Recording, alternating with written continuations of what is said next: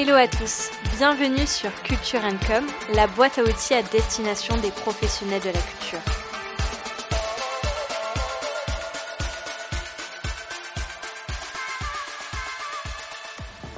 Aujourd'hui, pour ce troisième épisode dédié à l'accessibilité culturelle, nous allons nous concentrer sur l'accessibilité des sites internet des lieux culturels. Pourquoi les sites internet? Parce qu'ils font partie intégrante de l'expérience de visite. La chaîne d'expérience de visite comprend trois grandes étapes, l'avant, le pendant et l'après-visite. Si chacune de ces étapes est optimisée, l'accès aux lieux culturels et aux contenus s'en verront facilité. L'avant-visite comprend le besoin formulé par une personne pour une sortie culturelle et tout le processus qu'elle doit effectuer pour répondre à ce besoin. Pour satisfaire cette envie, le visiteur doit préalablement s'informer sur le lieu, découvrir les offres culturelles proposées sur place, prendre connaissance du trajet pour s'y rendre, connaître le tarif et les horaires d'ouverture, etc. Pour cela, il se rend machinalement sur le site internet du lieu qu'il souhaite visiter. Si le site n'est pas optimisé, difficile de navigation ou incompréhensible, il se peut que le visiteur soit frustré et abandonne son envie initiale de sortie. Un site internet est bien plus qu'un simple outil de communication en fin de compte. Il représente le premier espace de rencontre entre les futurs visiteurs et l'institution. Il est également une vitrine importante pour toutes les personnes éloignées physiquement, que ce soit à cause d'un handicap ou du fait d'un éloignement géographique. À noter aussi que depuis la crise sanitaire et la mise en place de tickets d'entrée horodatés, le passage sur un site internet est devenu presque systématique pour pouvoir se rendre sur un lieu culturel. C'est donc un outil essentiel qui se doit d'être accessible à tout le monde, quel que soit le profit de l'internaute.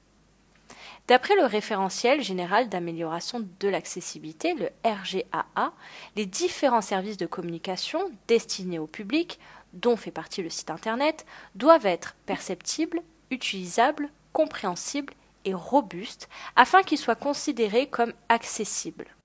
Mais concrètement, qu'est-ce que cela veut dire? Revenons plus en détail sur ces quatre grands critères définis par le RGAA.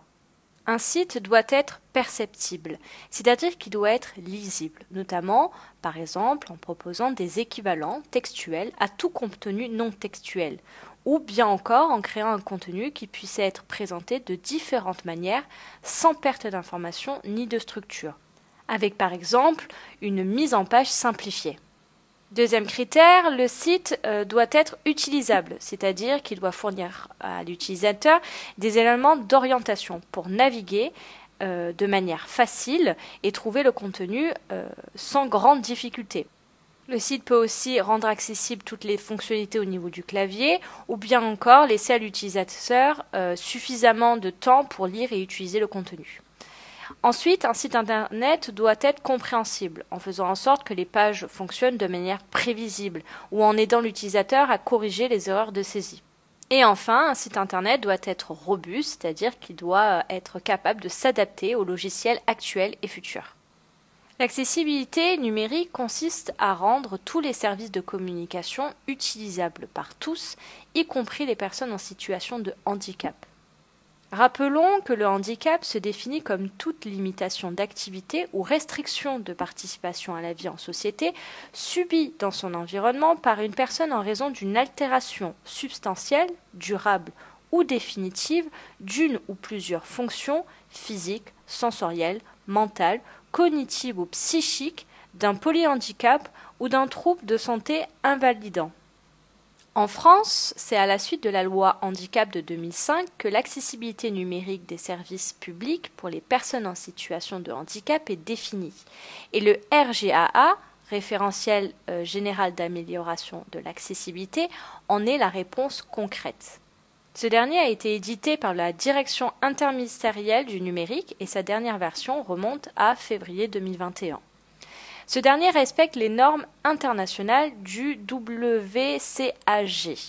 Bon, désolé pour tous ces euh, acronymes, mais il me semble important d'être clair au niveau du contexte, euh, notamment le contexte là euh, juridique, au cas où vous souhaitez approfondir vos connaissances par la suite. J'ai également découvert les recherches de Carl Pinault sur la responsabilité numérique des musées français quand j'ai commencé à éditer cet épisode. Entre janvier et février 2021, il a évalué les 93 sites internet des musées les plus visités en France en appliquant la grille de critères établie par le RGAA. Ces recherches sont divisées en six euh, catégorie d'analyse euh, qui comprend les caractéristiques techniques du site, euh, le CMS utilisé, la version mobile, les fonctionnalités d'aide à la visite, l'accès aux collections et l'ouverture des données, l'éco-conception du site, le respect de la vie privée des utilisateurs du site et enfin l'accessibilité du site pour les personnes en situation de handicap. Je ne peux que vous en recommander la lecture si ce sujet vous intéresse. Bon, par contre, euh, je vous spoil un peu, euh, on va dire, les résultats. Euh, sans grande surprise sur l'échantillon évalué, seul un site se distingue et remplit les normes RGA.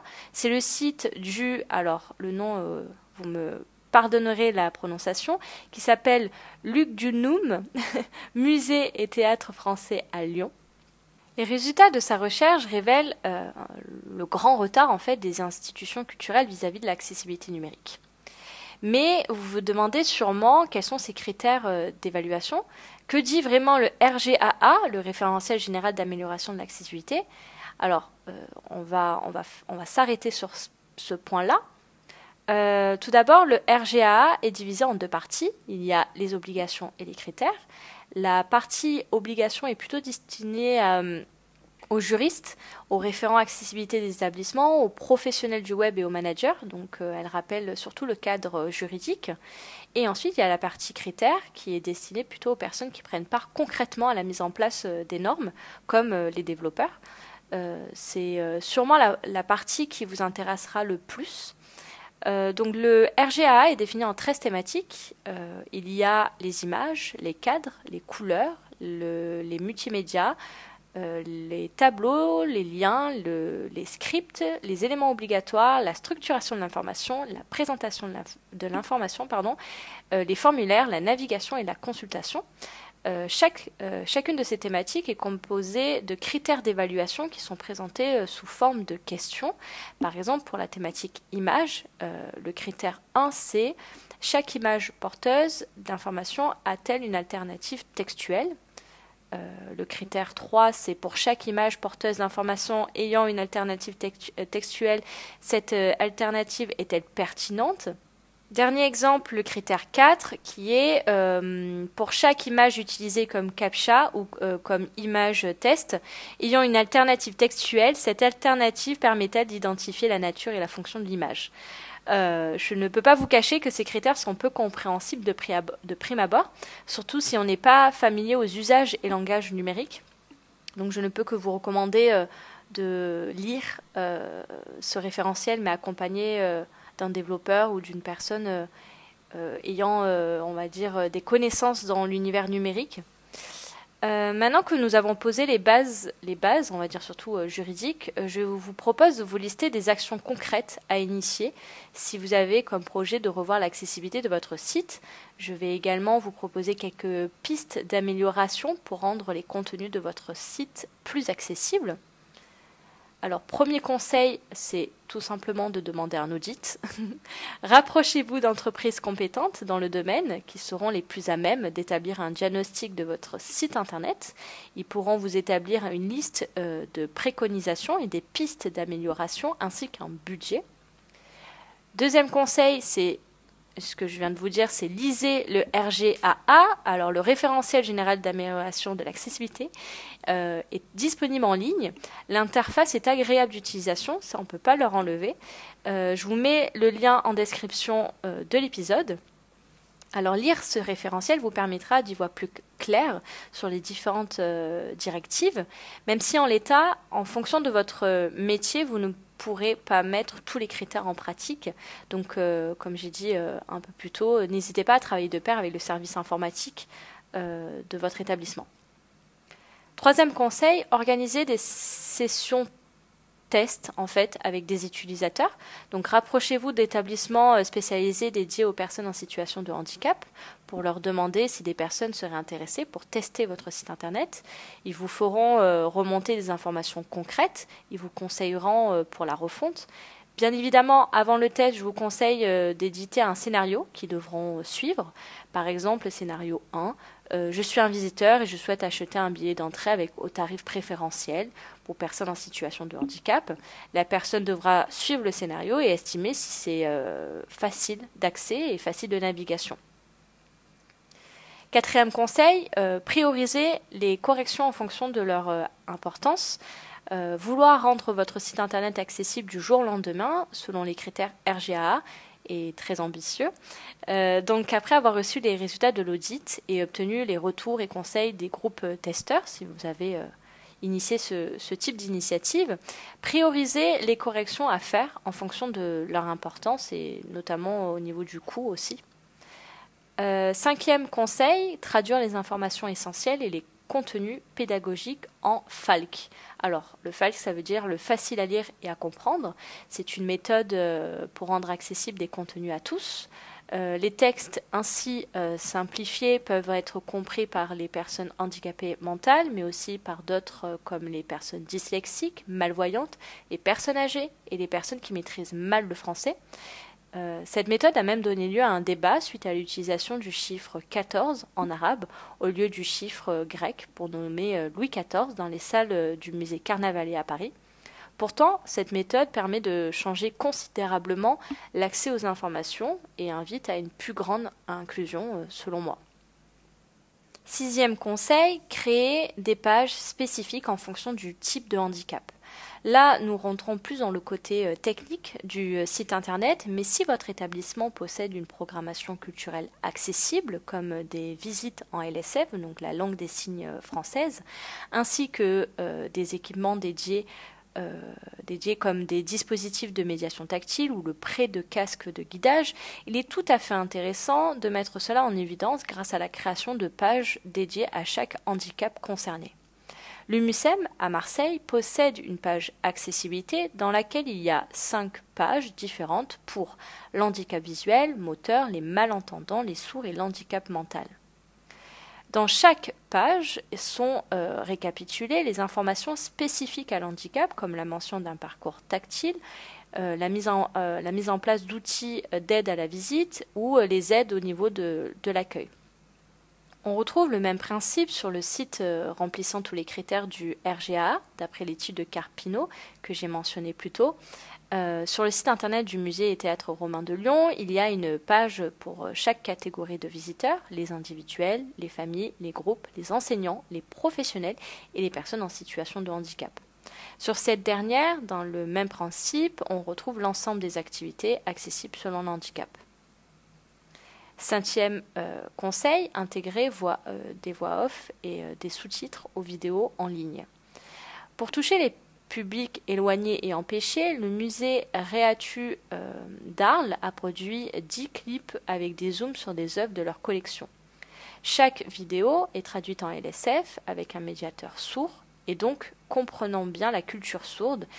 Et c'est, soit dit en passant, une demande assez régulière des personnes sourdes d'avoir euh, des traducteurs euh, eux-mêmes sourdes car ils sont plus sensibles à, leur handicap et ils ont une façon de signer qui est plus propre à leur langage au quotidien. il y a également dans ces vidéos un sous-titrage et une voix off. On retrouve également une vidéo d'introduction qui récapitule toutes les informations pratiques pour l'accueil des personnes en situation de handicap. Euh, toujours traduite en LSF, sous-titrée et avec une voix off. Bien évidemment, avant de commencer de partir en tournage dans vos salles d'exposition, commencez par traduire les vidéos déjà présentes dans vos espaces permanents. C'est déjà une grande étape, sachant qu'en plus, ces dernières pourront être euh, ensuite euh, mises en ligne sur votre site internet. Huitième et dernier conseil, c'est intégrer une déclaration d'accessibilité à votre site. Alors c'est quelque chose que l'on ignore, euh, mais c'est rappelé dans le RGA. Quand votre site sera effectif, revu et refondu, n'oubliez pas donc euh, de déclarer, de mettre en ligne cette déclaration d'accessibilité. Euh, celle-ci prouvera que vous êtes dans une réelle démarche d'inclusion. Sachez qu'il y a un exemple euh, sur le site du RGA que je vous mets en description dans la barre d'information de l'épisode. Voici déjà une première liste de mesures que vous pouvez initier. Il existe d'autres actions comme l'importance des contrastes entre les textes et l'arrière-plan de votre site, ou bien encore le choix des couleurs. C'est pourquoi je ne peux que vous encourager à vous rapprocher d'entreprises compétentes et à lire le RGA pour en savoir plus sur les critères d'accessibilité numérique. J'espère que cet épisode vous aura permis d'en apprendre davantage sur euh, ce sujet et que cela euh, vous a donné des pistes de réflexion pour améliorer l'accessibilité du site internet de votre établissement. N'hésitez pas à me contacter si vous avez des questions complémentaires, parce que Dieu sait que c'est un sujet assez vaste et assez complexe. Euh, je tenterai euh, de, vous répondre, ou sinon je vous euh, recommanderai des contacts de personnes beaucoup plus compétentes que moi, ou des lectures qui pourront compléter vos réflexions. On se retrouve sinon sur le compte Instagram du podcast pour échanger. Euh, je termine en vous souhaitant une excellente fin d'année 2021 et je vous donne rendez-vous le 3 janvier pour un nouvel épisode avec comme invité l'agence Explore Visite avec qui on va parler de la digitalisation des contenus culturels toujours au travers euh, du prisme de l'accessibilité. À l'année prochaine!